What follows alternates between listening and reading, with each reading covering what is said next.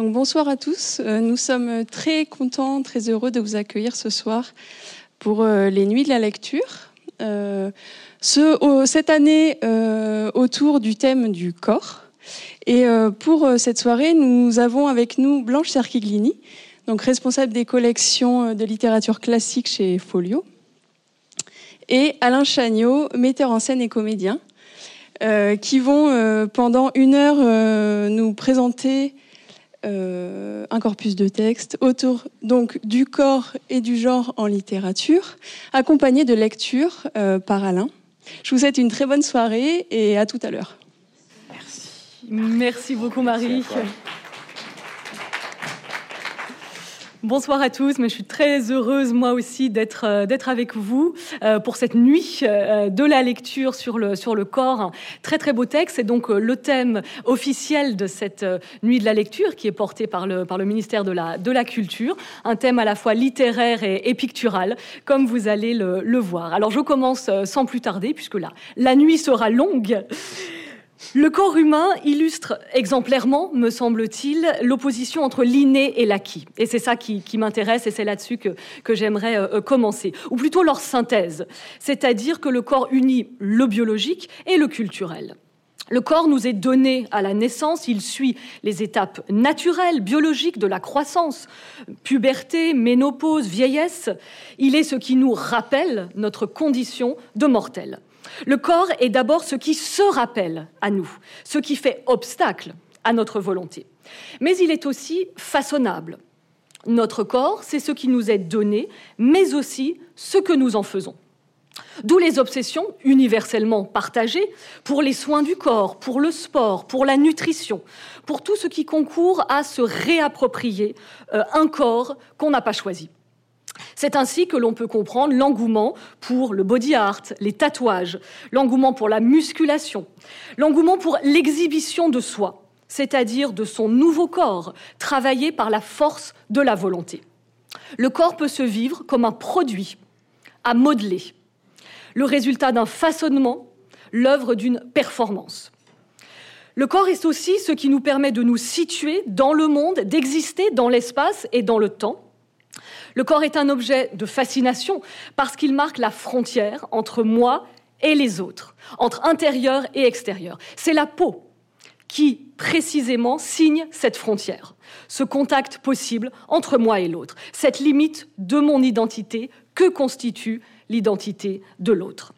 En voyant le corps des autres, je me révèle moi-même, ma fragilité, mon vieillissement, ma beauté aussi. Le corps est notre métronome, la mesure de notre inscription dans le temps, notre baromètre, notre mémoire vive. Le corps engage donc immédiatement la question de la subjectivité et la question de l'altérité, c'est-à-dire du regard posé sur nous-mêmes et sur autrui, et du risque de l'objectivation dont on va parler, c'est-à-dire faire de l'humain un objet. Comment les écrivains parlent-ils du corps? Le corps reste pour elles et eux un défi, parce qu'il est à la fois familier et étrange, strictement individuel et universellement partagé. Le corps est un objet de fascination, qui exige d'eux un travail quant au regard à adopter, c'est-à-dire l'angle d'attaque, la douceur ou la violence d'un regard porté, et quant aux mots à choisir pour décrire. Comment dire la beauté d'un corps de manière neuve, sans tomber dans les clichés déjà vus, déjà lus. Les écrivains doivent se faire peintres et doivent renouveler leur art, leur palette, leur œil. Aujourd'hui se pose cette question importante du regard que pose un homme sur une femme. C'est le débat entre male gaze et female gaze. Dans l'histoire de la littérature, dans l'histoire de la peinture, les créateurs étaient très majoritairement des hommes qui peignaient et qui dépeignaient des femmes.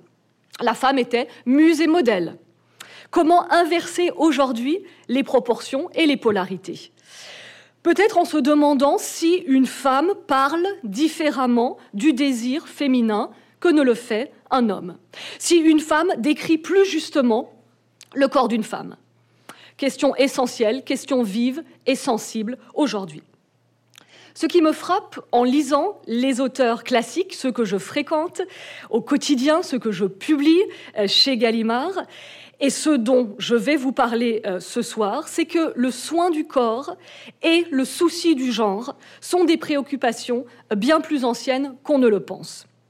On le verra dès les Métamorphoses d'Ovide, un texte que j'aime infiniment et dont je vais euh, beaucoup vous parler.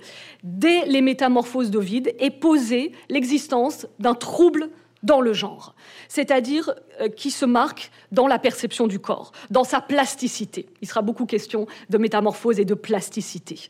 Le changement de genre, masculin-féminin, et le changement d'espèce, de l'humain à l'animal ou au végétal, sont envisagés dès le premier siècle de notre ère. Ce trouble dans le genre, pour reprendre l'expression de Judith Butler, traverse l'histoire de la littérature. Elle témoigne d'une interrogation profonde, d'une inquiétude, d'une envie aussi. C'est le rêve de transcender son enveloppe corporelle, de réduire l'altérité et de vivre l'impossible, s'installer dans la peau d'un autre. Les écrivains ont longtemps traduit cela par le thème du travestissement, une femme qui se glisse dans des vêtements d'homme pour observer différemment le monde et inversement.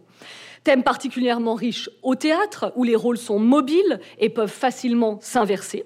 Marivaux exploite cette veine dramaturgique au XVIIIe siècle dans ses pièces. Les valets incitent souvent leurs maîtres à se travestir pour observer les réactions de leurs prétendants, pour les juger, pour les mettre à l'épreuve. Mais alors, de qui est-on amoureux? Homme ou femme? Essence ou apparence? Corps ou âme? C'est aussi le scénario qu'imagine George Sand dans l'une de ses pièces, on sait trop peu que Georges Sand fut une grande dramaturge, intitulée Gabriel, qui date de 1839, avec un jeu euh, sur euh, le prénom Gabriel masculin et féminin, puisque l'héroïne a été élevée comme un garçon pour des sombres questions d'héritage. Et quand elle découvre à l'âge adulte qu'elle est une femme, euh, là c'est la, la, catastrophe, puisqu'elle comprend bien que c'en est fini de la liberté. Fini le cheval, fini porter un pantalon, euh, fini euh, l'éducation. Et donc, elle choisit finalement euh, la révolte et finira par faire une sorte de synthèse très très étonnante hein, et choisir de vivre six mois de l'année en femme, six mois de l'année en homme. C'est une telle euh, utopie qui se euh, retrouve dans le récit de Virginia Woolf Orlando, paru en 1928, fausse biographie d'un personnage qui traverse les époques du XVIe au XXe siècle en changeant de genre à chaque siècle. On peut citer encore Rachilde, que j'ai publié tout récemment en folio classique, autrice étonnante qui a traversé le XXe siècle, qui a cofondé euh, les éditions du Mercure de France, qui a écrit plus de 60 romans, de la critique euh, littéraire, qui goûtait l'art euh, du scandale, ouvertement bisexuel, jouant la provocation. Son premier roman, Monsieur Vénus, paru en 1884, alors qu'elle n'a que 24 ans, raconte euh, l'histoire d'une relation passionnelle entre une femme qui réduit son amant euh, au rôle, d'une femme. Donc elle inverse là aussi euh, les, polarités, elle féminise l'homme. Et dans son pendant, dans le, le diptyque formé avec Monsieur Vénus, Madame Adonis, paru en 1889, là c'est tout simplement une femme qui tombe amoureuse d'un couple et du mari et de la femme. Euh, si vous voulez, la réécriture tragique euh, d'une situation de vaudeville. Donc ces femmes fortes qui laissent libre cours à leurs fantasmes, à leurs désirs et à leur choix euh, de transgresser les limites imposées par leur sexe, il y a euh, près de 150 ans, ces figures fascinaient déjà, euh, bien entendu. Notre intérêt pour le corps, qui est à la fois euh, philosophique et, et extrêmement concret, repose d'abord sur ce sentiment de la nécessité de lutter contre la finitude humaine. Ça, ça me semble extrêmement important, qui est d'abord une finitude matérielle, l'inexorable décrépitude du corps humain. Parce que nous sommes des êtres pour la mort, comme le dit le philosophe Heidegger, des êtres tendus vers la mort, euh, des êtres qui savent qu'ils vont mourir, euh, contrairement aux animaux qui ignorent leur inscription dans le temps. Comment faire reculer ce pourrissement qui vient inéluctablement? Question vieille comme le monde, angoisse consubstantielle à notre condition de mortel. Le corps est un objet de pensée fascinant pour les philosophes, pour les écrivains, pour les artistes, car il pose immédiatement, je crois, la question du dépassement. Nous ne nous contentons jamais de ce qui nous a été donné à la naissance. Parce que nous sommes doués de conscience, parce que nous savons que nous pouvons façonner notre corps pour lutter contre cette fatalité de l'inné, fatalité du donné. Pourquoi s'en priver? C'est ce dépassement des limites imposée par le corps que je voudrais évoquer avec vous ce soir à travers quelques exemples tirés de notre littérature. Alors tout d'abord, la notion euh, d'hybridation me semble euh, centrale pour penser euh, le corps. Elle renvoie aux métamorphoses qui sont tout aussi vieilles que nos mythologies. Dans l'Antiquité, les métamorphoses sont partout. Les dieux punissent les hommes en les transformant en animaux ou en végétaux. Ces métamorphoses ne choquent pas elles font partie de l'ordre des choses, de l'action naturelle des dieux. Il y a une véritable fluidité euh, des identités, que l'on pense à Proté, dont le nom a gravé pour toujours le caractère protéiforme de la métamorphose. Dieu marin, il a le pouvoir de prendre différentes formes afin de se soustraire aux questions qu'on lui pose. La métamorphose est donc un moyen d'éluder les problèmes gênants, une ruse des dieux, pour contrer les attaques des mortels ou, plus souvent, pour arriver à leur fin, tel Zeus se changeant en taureau pour séduire euh, Europe. Et quand on dit séduire, on sait ce qu'on entend derrière désormais. Les métamorphoses nous enseignent tout ce qu'on a à gagner à démultiplier notre identité. Je change de forme, je deviens un autre. Car la forme est bien plus qu'une forme, elle engage profondément l'identité. Les métamorphoses posent donc des questions philosophiques. Comment l'homme appréhende-t-il ce changement? Se reconnaît-il dans sa nouvelle forme? Garde-t-il son identité, son essence, la conscience de soi? Bien des métamorphoses mettent en scène un véritable dédoublement de personnalité, une tragique déconnexion entre l'âme et le corps que l'on retrouve aujourd'hui dans ce qu'on appelle la dysphobie de genre, c'est-à-dire ce sentiment profond de ne pas être né dans le bon corps. Je prends ici un exemple que j'aime beaucoup, celui d'Actéon, le chasseur qui a eu le malheur de voir Diane nue, Diane au bain, mais c'est-à-dire Diane sans ses armes, c'est-à-dire sans ses attributs de déesse. Donc il l'a vue comme une femme, comme une mortelle. Et ça, c'est une faute dont elle va le punir en le transformant euh, en cerf. Et là, il y a un très beau euh, passage d'Ovide qui raconte que Actéon conserve son âme d'homme dans son nouveau corps de cerf. Ces chiens cherchent Actéon des yeux. Comme s'il était absent, ils crient à l'envie Actéon Celui-ci, entendant son nom, tourne la tête. Ils se plaignent de son absence et de sa lenteur à venir contempler la proie qui lui est offerte. Il voudrait bien être absent, mais il est présent. Il voudrait bien voir, sans en être aussi victime, les sauvages exploits de ces chiens écrit Ovide. C'est le thème du, euh, chasseur chassé que vous voyez ici euh, en peinture dans des céramiques euh, très belles du, XVIe siècle, où vous voyez que Actéon a gardé son apparence d'homme tout en ayant des, bois de, des bois de serre. Ça, c'est, je trouve quelque chose de fascinant euh, pour tous, les, euh, pour tous les, artistes de quelque époque que ce soit, de, parvenir à montrer la métamorphose en train de se faire. Et donc, on en arrive à ces corps, ces corps mixtes, ces corps mélangés entre euh, hommes, hommes et bêtes. Un autre exemple, euh, ici jusqu'au euh, jusqu'au mise en scène du, du, du 21e siècle de, l'opéra baroque de Marc-Antoine Charpentier, euh, de cette, toujours de cette histoire d'Actéon qui a irrigué l'histoire de la, de la peinture. Daphné également transformée en, laurier. Apollon sent encore le cœur palpiter sous l'écorce nouvelle de cette femme, euh, femme, euh, femme fleur, femme arbre, femme végétale. Là aussi, les artistes représentent une femme qui est devenue emprisonnée dans sa nouvelle euh, condition végétale. C'est extrêmement beau et je trouve c'est extrêmement touchant parce que tout à fait, tout à fait tragique. Bien avant nous, les auteurs antiques ont donc envisagé la fluidité des genres et la plasticité de l'identité, qui est aujourd'hui centrale dans la pensée notamment en matière d'identité sexuelle. La métamorphose peut donc s'envisager comme une renaissance, comme une régénération. Elle permet de penser la possibilité de changer de vie, de recommencer et ainsi de déjouer la flèche du temps à laquelle nous condamne notre corps et notre condition de mortel.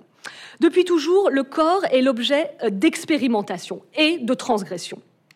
L'une des premières euh, expérimentations corporelles rapportées dans notre littérature, c'est, je crois, l'histoire de Pygmalion, le créateur qui euh, tombe amoureux de sa créature, tel que le raconte Ovide. Alors Pygmalion est d'abord un homme qui n'aime pas les femmes et qui va préférer une inanimée forgée par lui. Grâce à une habileté merveilleuse, il réussit à sculpter dans l'ivoire blanc comme la neige un corps de femme d'une telle beauté que la nature n'en peut créer de semblable, et il devint amoureux de son œuvre. C'est une vierge qui a toutes les apparences de la réalité. On dirait qu'elle est vivante et que, sans la pudeur qui la retient, elle voudrait se mouvoir l'art se dissimule à force d'art. Émerveillé, Pygmalion s'enflamme pour cette image. Souvent, il s'approche et il approche ses mains du chef-d'œuvre pour s'assurer si c'est là de la chair ou de l'ivoire, et il ne peut encore convenir que ce soit de l'ivoire.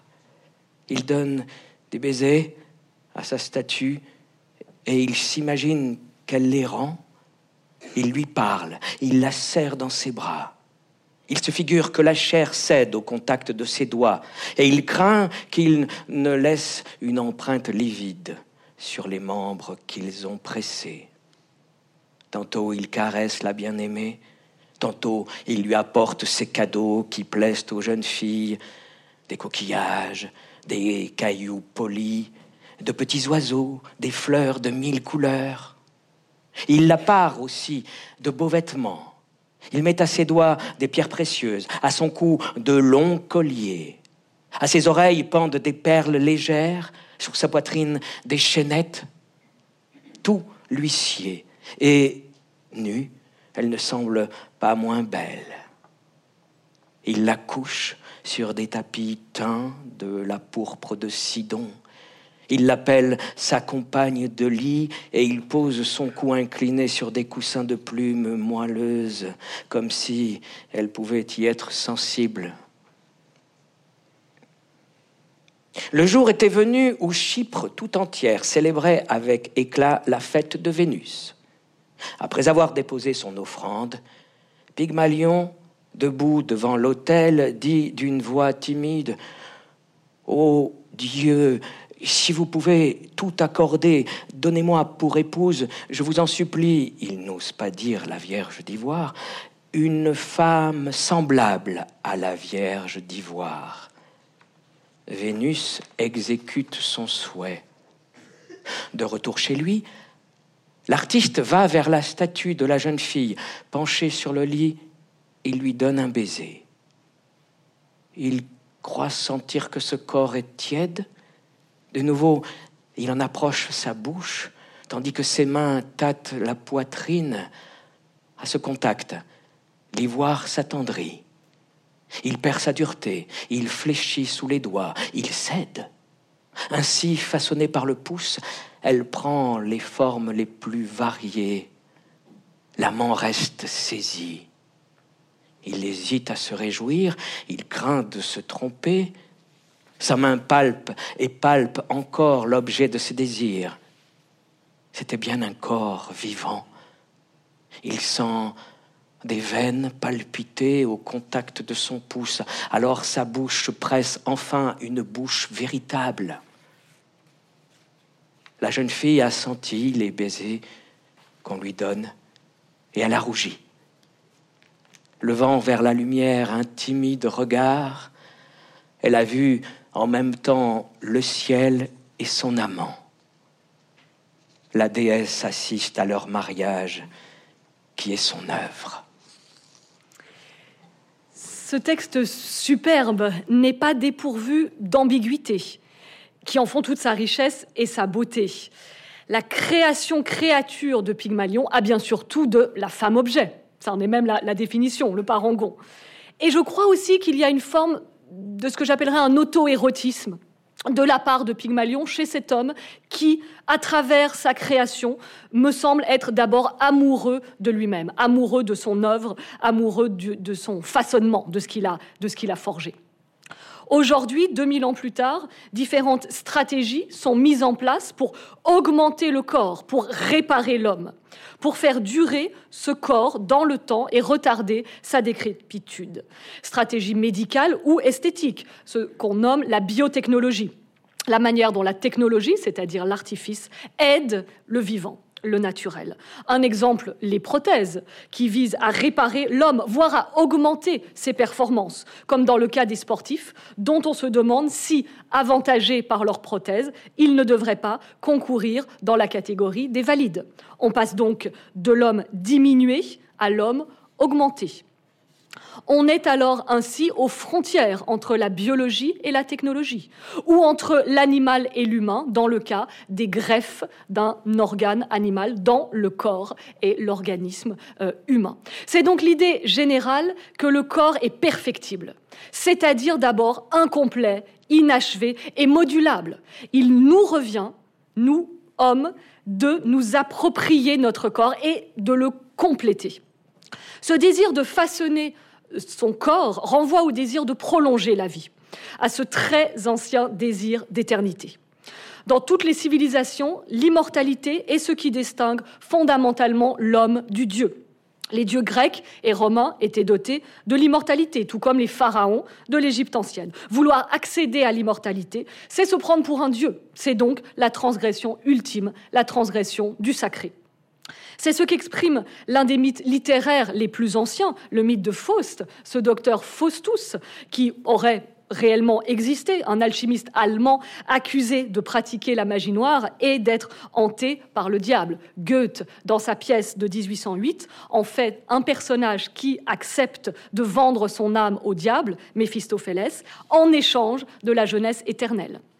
Le mythe du pacte faustien avec le diable est réinterprété par Balzac dans son roman La peau de chagrin, paru en 1831. Si tu me possèdes, tu posséderas tout, mais ta vie m'appartiendra. Ainsi, met en garde un vieil antiquaire, le jeune héros, Raphaël de Valentin, qui a tout perdu au jeu, qui est ruiné, désespéré, qui va euh, pour se suicider sur un pont de, Paris euh, un soir et qui rentre dans, chez ce vieil antiquaire, dans cet antre magique, où il va acquérir cet objet, la peau de chagrin, à chaque qui, pour chaque, exaucera chacun de ses désirs, mais qui diminuera en taille. Le cercle de vos jours, figuré par cette peau, se resserrera suivant la force et le nombre de vos souhaits, depuis le plus léger jusqu'au plus exorbitant le jeune homme accepte le pacte sans en comprendre toute la portée. Au début, tout va bien, richesse, amour, les femmes, euh, le succès, la réussite. Il mène grand train et puis peu à peu, il se rend compte qu'il vieillit euh, prématurément et qu'il est, à proprement parler, euh, dévoré par ses désirs. Et donc, il en vient à vivre dans sa chambre, à ne plus vouloir voir personne, puisque même quand quelqu'un lui souhaite bonne soirée, bonne année, bonne santé, c'est encore un désir et la peau se rétrécit temps et lui-même vieilli, et donc il en vient à, finir sans, sans, désir, un être euh, complètement euh, euh, aseptisé, et il meurt prématurément vieilli et rongé d'amertume. Le corps est donc le sablier du temps. Il signe notre ancrage dans le temps, notre condition de mortel. Face à cela, l'un des désirs les plus profonds et les plus désespérés, c'est le désir de faire reculer la mort, le désir d'éternité, le désir d'éternelle jeunesse, le désir de recommencer, de pouvoir vivre une autre vie. Cela se traduit par le désir euh, de rajeunissement que l'on trouve là aussi dans un mythe très ancien, celui de la fontaine de Jouvence, qui est lié à la fascination de l'homme pour l'eau, symbole de vie et de pureté. Il s'agit d'une source censée restaurer la jeunesse de celui qui la boit ou de celui qui s'y baigne. Euh, l'un des premiers auteurs à l'évoquer, c'est Hérodote, l'un des premiers historiens de notre euh, littérature au 5e siècle avant Jésus-Christ, dans son enquête Il évoque les Éthiopiens. Euh, cette source serait à l'origine de leur force. Il raconte euh, au livre 3 le règne du roi perse Cambyse, père de Darius, avant les guerres médiques. Ce roi, connu pour avoir conquis l'Égypte, envoya une, ambassade au roi égyptien, aux confins du monde connu, dans le but d'espionner les euh, Éthiopiens pour connaître la source mystérieuse de leur force. Voici ce que les ambassadeurs lui racontent à leur retour. Ils interrogèrent le roi sur leur espérance de vie et leur manière de vivre. Il leur répondit que la plupart allaient jusqu'à 120 ans, et quelques-uns même au-delà, qu'ils vivaient de viande bouillie et que le lait était leur boisson. Comme les espions paraissaient étonnés de la longue vie des Éthiopiens, il les conduisit à une source où ceux qui s'y baignent en sortent parfumés comme d'une odeur de violette, et plus luisants que s'ils s'étaient frottés d'huile. Les espions racontèrent à leur retour que l'eau de cette source était si légère que rien n'y pouvait surnager, pas même le bois, ni les choses encore moins pesantes que le bois, mais que tout ce qu'on y jetait allait au fond. Si cette eau est véritablement telle qu'on le dit, l'usage perpétuel qu'ils en font est peut-être la cause d'une si longue vie. Désir d'arrêter le cours du temps, désir de rajeunir, c'est ce qu'exprime aussi des siècles plus tard Oscar Wilde dans Le portrait de Dorian Gray, paru en 1890, un roman typique de cette esthétique fin de siècle, décadente, le héros, qui veut garder sa beauté d'adolescent, exprime le souhait qu'un portrait de lui vieillisse à sa place. Si je demeurais toujours jeune et que le portrait vieillisse à ma place, je donnerais tout, tout pour qu'il en soit ainsi. Il n'est rien au monde que je ne donnerais. Je donnerais mon âme. Ce qui se réalise. Mais cette magie ne se limite pas au physique.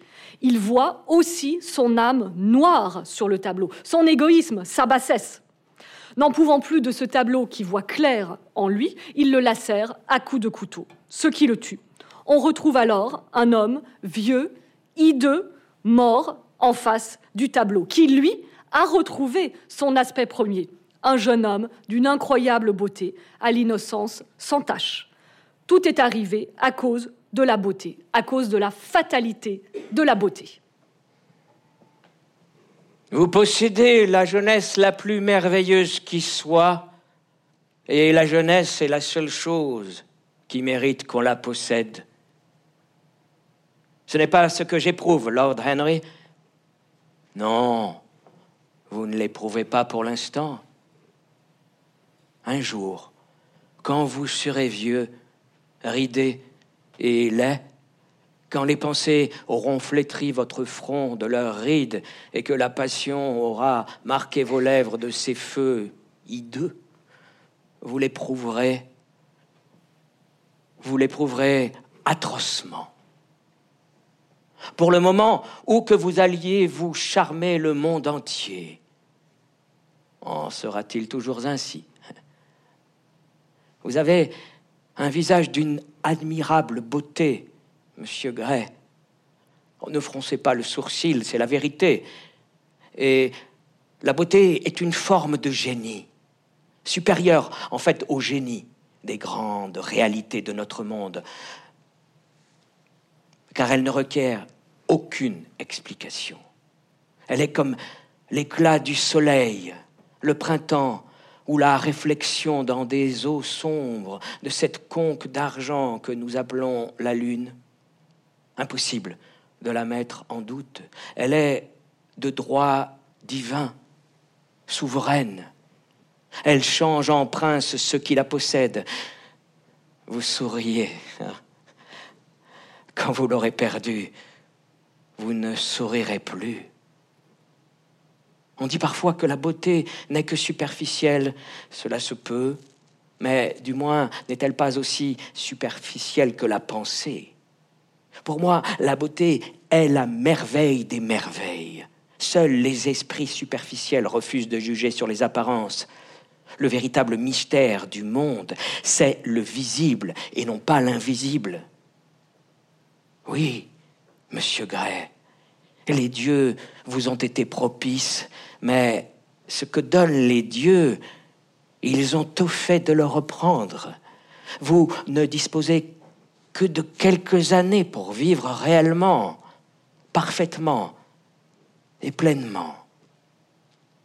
Quand votre jeunesse s'en ira, votre beauté s'en ira avec elle, et vous découvrirez alors qu'il n'y a plus de triomphe en réserve pour vous, ou vous devrez vous contenter de ces triomphes médiocres que le souvenir de votre passé rendra plus amer à votre cœur que des défaites.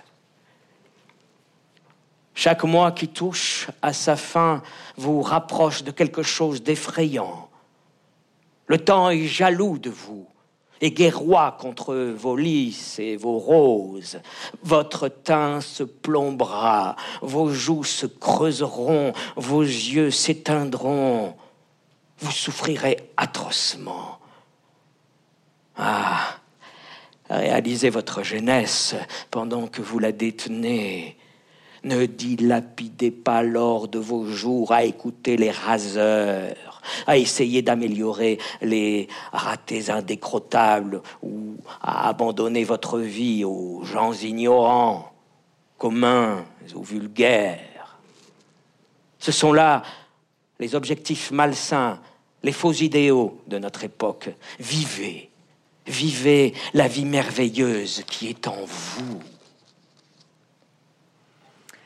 Oscar Wilde illustre ici à la perfection notre fascination pour la beauté du corps. Cette beauté qu'on voit souvent comme un don, comme une bénédiction. Longtemps, le beau corps a été associé à la belle âme. La beauté extérieure était vue comme l'expression de la beauté intérieure, de la beauté morale. La beauté fascine parce qu'elle singularise des individus. Elle en fait des élus, elle en fait des demi-dieux pour parler comme les anciens. La beauté peut aussi être vue comme une insolence, l'insolence de la jeunesse, l'insolence de ce corps qui ignore qu'il est mortel. L'insolence du corps qui s'exhibe dans sa naturalité, dans l'impudeur de sa nature.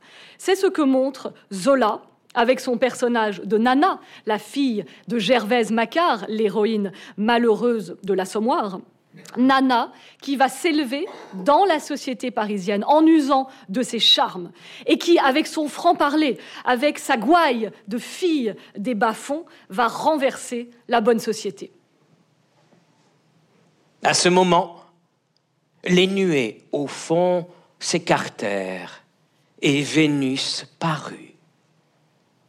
Nana, très grande très forte pour ses 18 ans, dans sa tunique blanche de déesse, ses longs cheveux blonds simplement dénoués sur les épaules, descendit vers la rampe avec un aplomb tranquille, en riant au public.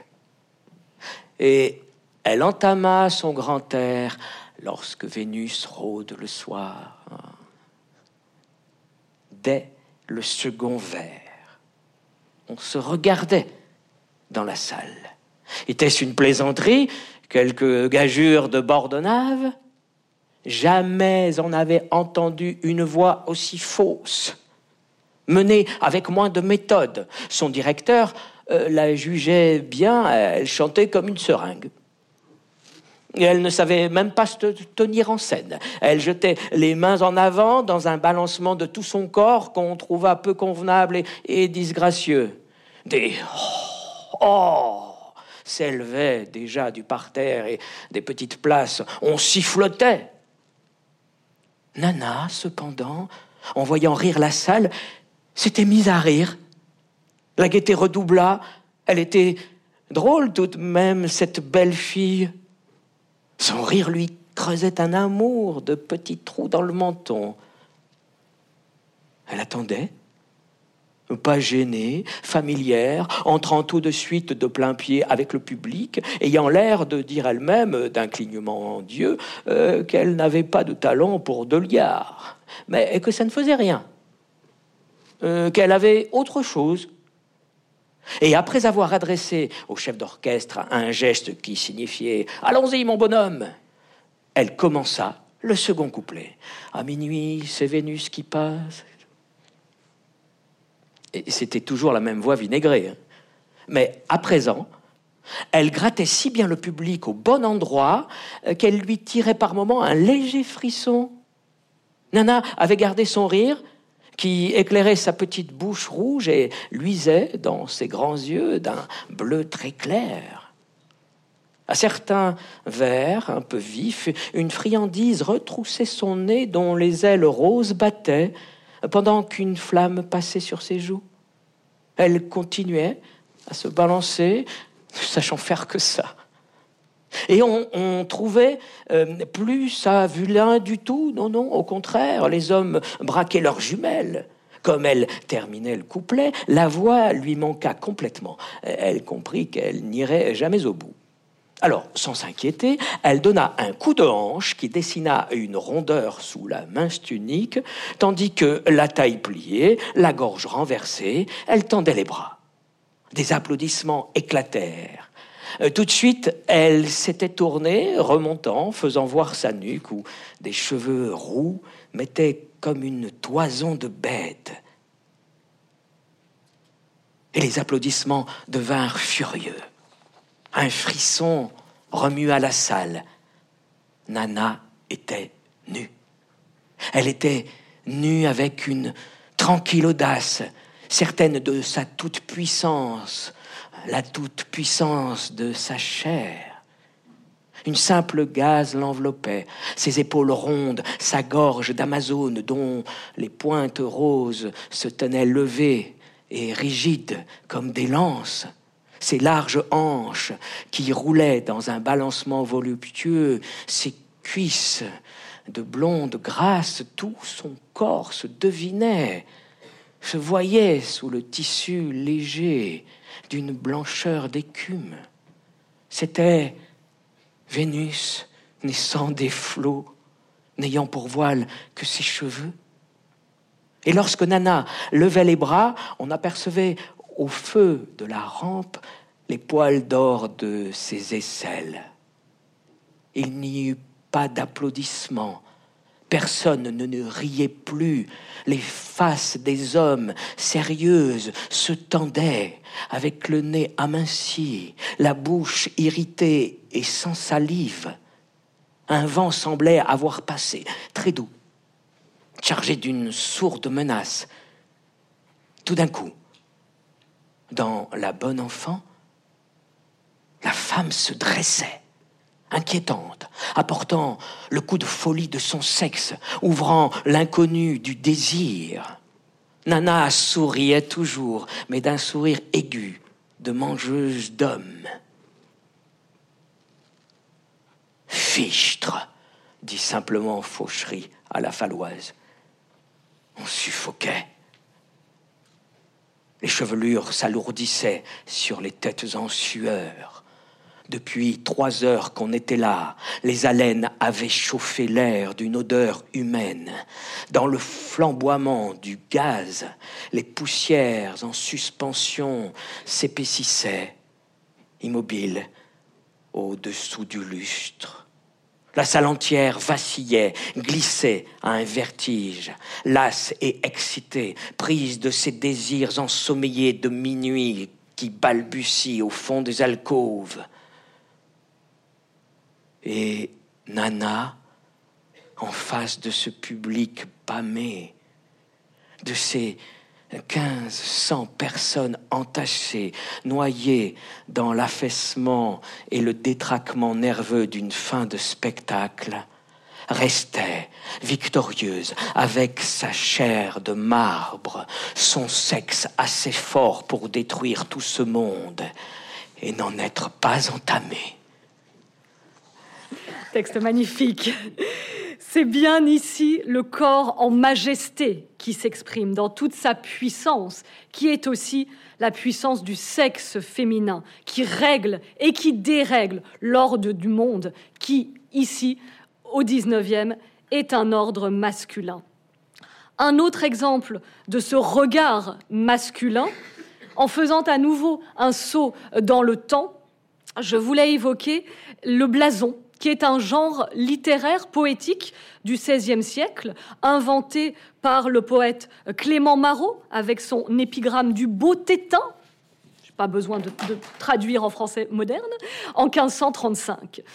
C'est un genre qui consiste à faire l'éloge d'une partie du corps féminin ou parfois du corps euh, masculin, comme si on décrivait un blason, c'est-à-dire un écu sur l'armure d'un chevalier qui exhibe ses armes et ses armoiries. La beauté n'est-elle pas une arme? On l'a vu avec Nana. C'est l'occasion pour euh, les poètes de faire montre de leur virtuosité technique. Ces poèmes ne sont pas exempts de fraîcheur, d'humour euh, et même d'un ton parfois un peu leste. C'est ici euh, le cas avec le blason de l'oreille attribué à un certain Albert le Grand. Oreille blanche, claire et nette. Oreille un peu rondelette Oreille ni grosse ni grasse, oreille de bien bonne grâce, oreille qui n'est point trop grande, oreille à qui je ne demande tant seulement que d'être oui, et qu'elle me fasse dire oui. Oreille belle entre cinq cents, oreille noble entre les sens, servant au corps et à l'esprit Oreille con qu'on ne reprit d'être aise, d'ouïr mal parler, et que sais-je qu'il faut sceller. Oreille assez bien approuvée, oreille au ciel, toujours levée, dont seulement le bout qui passe enrichit cette belle face. Oreille qui n'est jamais close quand on dit quelque bonne chose, mais quand en avant on lui boute propos fâcheux, elle nous y goûte. Oreille tant sage et secrète, oreille que tant je regrette quand il me convient absenter, sans lui pouvoir mon cas compter. La beauté du corps peut aussi être un leurre, un piège un idéal impossible à atteindre qui empêche de voir le réel, comme les personnes atteintes de dysmorphophobie, un trouble qui les fait se voir grosses quand elles sont minces. Cette prédominance de l'artifice sur la nature, de l'art sur le réel, Zola l'exprime dans son roman euh, L'œuvre, récit du parcours artistique de deux amis, euh, un romancier qui deviendra euh, rapidement un romancier à succès, Zola lui-même, et un peintre maudit, Claude Lantier, lui aussi fils de Gervaise Macquart, et qui incarne l'ami d'enfance euh, de Zola en, Provence, qui était euh, Cézanne. Et on dit que c'est après la parution du roman L'œuvre que les deux amis se sont euh, fâchés. Claude Lantier court après un rêve inaccessible. Il veut réaliser un portrait de femme qui doit être son chef-d'œuvre, celui qui doit enfin le faire accéder au salon. Et il ne se rend pas compte que, ce faisant, en cherchant une femme idéale, il délaisse sa propre femme, qu'il fait poser, prendre froid, euh, qu'il délaisse complètement elle-même comprend, dépité, que pour l'artiste, l'idéal sera toujours supérieur au réel. Et elle affirme, le génie doit être chaste, il faut ne coucher qu'avec son œuvre. Tu me repousses, tu te recules de moi la nuit, comme si je te répugnais? Tu vas ailleurs, et pour aimer quoi? Un rien? Une apparence, un peu de poussière, de la couleur sur la toile. Mais encore un coup, regarde-la, regarde-la donc, ta femme, là-haut. Vois donc quel monstre tu viens d'en faire dans ta folie. Est-ce qu'on est bâti comme ça? Est-ce qu'on a des cuisses en or et des fleurs sous le ventre?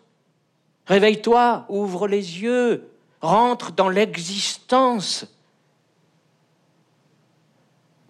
Claude, obéissant au geste dominateur dont elle lui montrait le tableau, s'était levé et regardé. La bougie restée sur la plateforme de l'échelle, en l'air, éclairait comme d'une lueur de cierge la femme, tandis que toute l'immense pièce demeurait plongée dans les ténèbres. Il s'éveillait enfin de son rêve, et la femme, vue ainsi d'en bas, avec quelques pas de recul, l'emplissait de stupeur.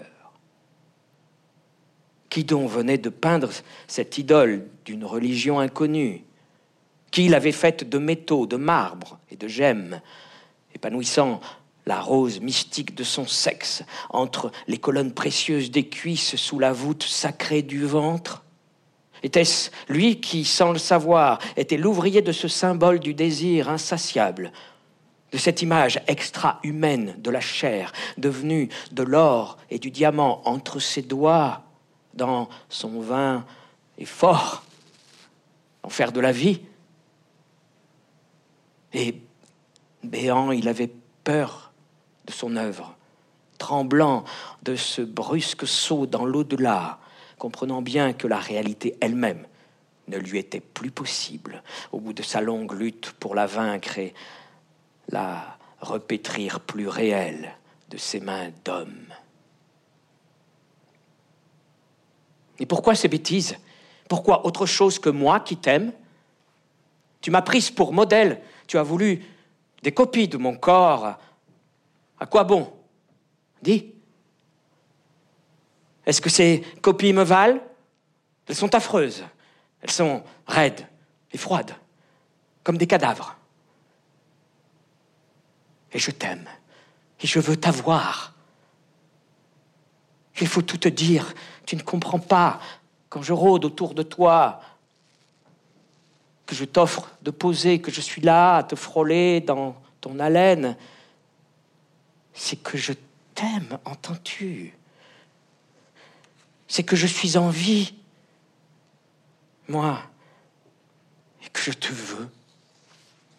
Éperdument, elle le liait de ses membres, de ses bras nus, de ses jambes nues, sa chemise à moitié arrachée avait laissé jaillir sa gorge, qu'elle écrasait contre lui, qu'elle voulait entrer en lui dans cette dernière bataille de sa passion. Et elle était la passion elle-même, débridée, enfin, avec son désordre et sa flamme, dans les réserves chastes d'autrefois, emportée à tout dire, à tout faire pour la vaincre. Sa face s'était gonflée. Ses yeux doux et le front limpide disparaissaient sous les mèches tordues des cheveux. Il n'y avait plus que les mâchoires saillantes, le menton violent, les lèvres rouges. Oh non, laisse, murmura Claude. Oh, je suis trop malheureux. Puis, comme elle se débattait encore, regarde donc, elle s'était reculée de trois pas, et d'un grand geste, elle ôta sa chemise. Elle se trouva toute nue, immobile, dans cette pose qu'elle avait gardée durant de si longues séances. D'un simple mouvement du menton, elle indiqua la figure du tableau. Va, tu peux comparer? Je suis plus jeune qu'elle. Tu as eu beau lui mettre des bijoux dans la peau. Elle est fanée comme une feuille sèche. Moi, j'ai toujours 18 ans parce que je t'aime. Et en effet, elle rayonnait de jeunesse sous la clarté pâle. Dans ce grand élan d'amour, les jambes s'effilaient charmantes et fines, les hanches élargissaient leur rondeur soyeuse, la gorge ferme se redressait, gonflée du sang de son désir. Tiens, je te prendrai ainsi, je te baiserai sur les yeux, sur la bouche, sur toutes les places de ton corps, je te réchaufferai contre ma gorge, je lierai mes jambes aux tiennes, je nourrai mes bras à tes reins, je serai ton souffle, ton sang, ta chair. Cette fois, il fut vaincu. Il brûla avec elle, se réfugia en elle, enfonçant la tête entre ses seins, la couvrant à son tour de ses baisers. Eh bien, sauve-moi, oui, prends-moi, si tu ne veux pas que je me tue et invente du bonheur, fais-m'en connaître un qui me retienne, endors-moi, anéantis-moi, que je devienne ta chose assez esclave, assez petit pour me loger sous tes pieds, dans tes pantoufles, ah, descendre là, ne vivre que de ton odeur, t'obéir comme un chien, manger, t'avoir et dormir, si je pouvais, si je pouvais. Elle eut un cri de victoire. Enfin, tu es à moi, il n'y a plus que moi, l'autre est bien morte. Et elle l'arracha de l'œuvre exécrée. Elle l'emporta dans sa chambre à elle, dans son lit, grondante, triomphante. Il y a bien une puissance du corps qui renvoie à la puissance du désir, des instincts, de l'incontrôlé. Il y a aussi une intelligence du corps, une sensibilité qui lui est propre, non rationnelle, intuitive. Proust l'exprime superbement au sujet de ce qu'il nomme la mémoire involontaire. Ainsi, au tout début du temps retrouvé, le dernier tome d'À la recherche du temps perdu, il semble qu'il y ait une mémoire involontaire des membres, pâle et stérile imitation de l'autre, qui vivent plus longtemps, comme certains animaux ou végétaux inintelligents vivent plus longtemps que l'homme. Les jambes, les bras sont pleins de souvenirs engourdis. Le corps nous permet de convoquer des souvenirs enfuis, de les faire ressurgir, rejaillir comme malgré nous. C'est la mémoire involontaire qui se manifeste dans les sensations du quotidien, qui rappellent des émotions éprouvées autrefois et font ainsi prendre conscience à celui qui les éprouve du passage du temps. Le poids du temps s'incarne dans le corps. C'est cette expérience que Proust décrit dans Sodome et Gomorre lui revient en mémoire la réminiscence d'un geste que faisait sa grand-mère quand il était jeune homme. Elle s'agenouillait pour l'aider à enlever ses bottines au moment du coucher. L'épisode est raconté dans À l'ombre des jeunes filles en pleurs. À des jeunes filles en fleurs. Ici, le voilà adulte et il refait seul ce même geste en apparence banal qui revêt soudain un sens tout particulier bouleversement de toute ma personne. Dès la première nuit, comme je souffrais d'une crise de fatigue cardiaque, tâchant de dompter ma souffrance, je me baissai avec lenteur et prudence pour me déchausser. Mais à peine eus-je touché le premier bouton de ma bottine, ma poitrine s'enfla, remplie d'une présence inconnue, divine, des sanglots me secouèrent, des larmes ruisselèrent de mes yeux. L'être qui venait à mon secours, qui me sauvait de la sécheresse de l'âme, c'était celui qui, plusieurs années auparavant, dans un moment de détresse et de solitude identique, dans un moment où je n'avais plus rien de moi, était entré et qui m'avait rendu à moi-même, car il était moi et plus que moi le contenant qui est plus que le contenu, et me l'apportait. Je venais d'apercevoir dans ma mémoire, penché sur ma fatigue, le visage tendre, préoccupé et déçu de ma grand-mère, tel qu'elle avait été ce premier soir d'arrivée, le visage de ma grand-mère, non pas de celle que je m'étais étonné et reproché de si peu regretter et qui n'avait d'elle que le nom, mais de ma grand-mère véritable dont, pour la première fois depuis les Champs-Élysées où elle avait eu son attaque, je retrouvais dans un souvenir involontaire et complet la réalité vivante. Cette réalité n'existe pas pour nous tant qu'elle n'a pas été recréée par notre pensée, Sans cela, les hommes qui ont été mêlés à un combat gigantesque seraient tous de grands poètes épiques. Et ainsi, dans un désir fou de me précipiter dans ses bras, ce n'était qu'à l'instant plus d'une année après son enterrement, à cause de cet anachronisme qui empêche si souvent le calendrier des faits de coïncider avec celui des sentiments, que je venais d'apprendre qu'elle était morte. Le corps a sa mémoire, le corps est notre mémoire, il est le témoin de ce que nous avons été, de ce que nous avons fait le gardien de notre intégrité, l'enveloppe charnelle de notre conscience. Le corps est donc tantôt glorieux, en majesté, tantôt défait, attaqué par la maladie. La découverte de la maladie accélère l'urgence pour les écrivains de faire un récit de soi, le bilan des états de son corps. C'est ce qu'éprouve le romancier Hervé Guibert, mort en 91 à 36 ans, avec le sida, vivre et écrire s'avère urgent. Le sida devient le déclencheur du récit, son moteur et son principal objet. Il est aussi la métaphore de la fiction.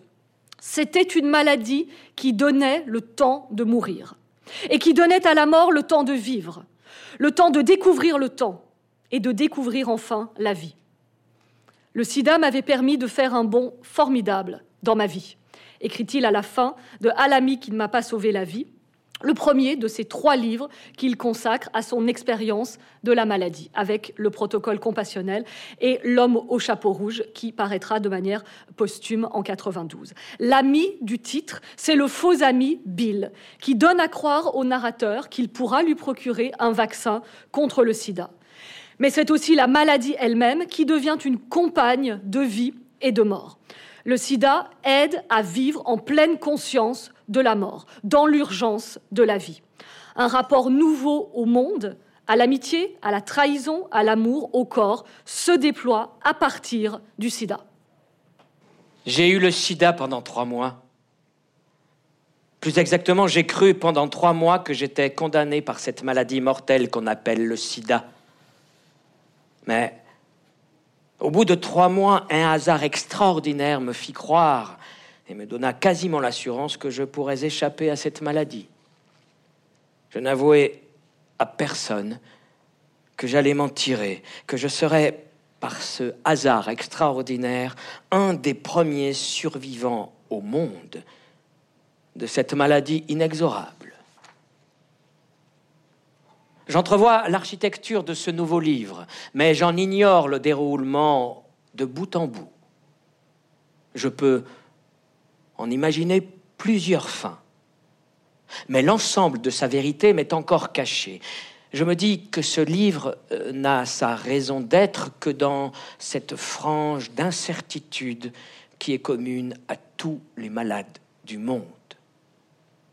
La mise en abîme de mon livre se referme sur moi. Je suis dans la merde. Jusqu'où souhaites-tu me voir sombrer? Pends-toi, Bill. Mes muscles ont fondu. J'ai enfin retrouvé mes jambes et mes bras d'enfant. Retour à l'enfance, retour au temps de l'innocence, de l'avant. Dans le protocole compassionnel, le corps sera celui d'un vieillard et le narrateur sera projeté dans un futur dont il sait qu'il ne le connaîtra pas. Le sida m'a fait accomplir un voyage dans le temps, comme dans les contes que je lisais quand j'étais enfant. Par l'état de mon corps, décharné et affaibli comme celui d'un vieillard, je me suis projetée sans que le monde bouge si vite autour de moi. En l'an 2050, en 90, j'ai 95 ans, alors que je suis née en 1955. La maladie ouvre l'espace des possibles. Elle bouleverse la chronobiologie habituelle du corps. Je pense ici à nouveau à Raphaël de Valentin, le héros de La peau de chagrin de Balzac, qui ressent un profond apaisement la nuit avant sa mort, alors qu'il est devenu ce vieillard avant l'âge, prématurément vieilli et consumé par ses désirs. Il était environ minuit, écrit Balzac. À cette heure, Raphaël, par un de ses caprices physiologiques, l'étonnement et le désespoir des sciences médicales resplendissaient de beauté pendant son sommeil. Un rose vif colorait ses joues blanches. La vie était en fleurs sur ce visage tranquille et reposé. Vous eussiez dit d'un jeune enfant endormi sous la protection de sa mère. C'est sur ce rapport entre le corps et l'enfance que je souhaiterais conclure. Le corps marque notre inscription dans le temps, nous l'avons vu, comme Proust nous l'a appris, le corps est notre mémoire vive. Il est la preuve que nous avons vécu. C'est par le corps que nous savons que nous avons été enfants et que nous allons mourir. Il est la marque visible de notre puissance et de notre impuissance, de notre pouvoir de nous métamorphoser et pourtant de la nécessité de nous soumettre à l'évolution biologique. Nous sommes jusqu'au bout l'enfant de notre corps, un enfant déconcerté, écrit Daniel Pénac dans son roman récit Vrai-faux journal, Journal d'un corps, paru en 2012. Il souligne non seulement notre impuissance face au corps qui mène sa vie propre, comme indépendante de notre conscience, mais aussi notre ignorance de son fonctionnement. Notre corps est trop souvent terra incognita. Là encore, nous retombons en enfance. La boucle est bouclée. La littérature nous permet-elle de nous réapproprier notre corps? Je l'espère. Nous permet-elle de penser notre corps, notre identité, notre place dans le monde? Je le crois. Et j'espère vous l'avoir montré ce soir avec ce bref parcours dans l'histoire de notre littérature. Merci beaucoup à tous.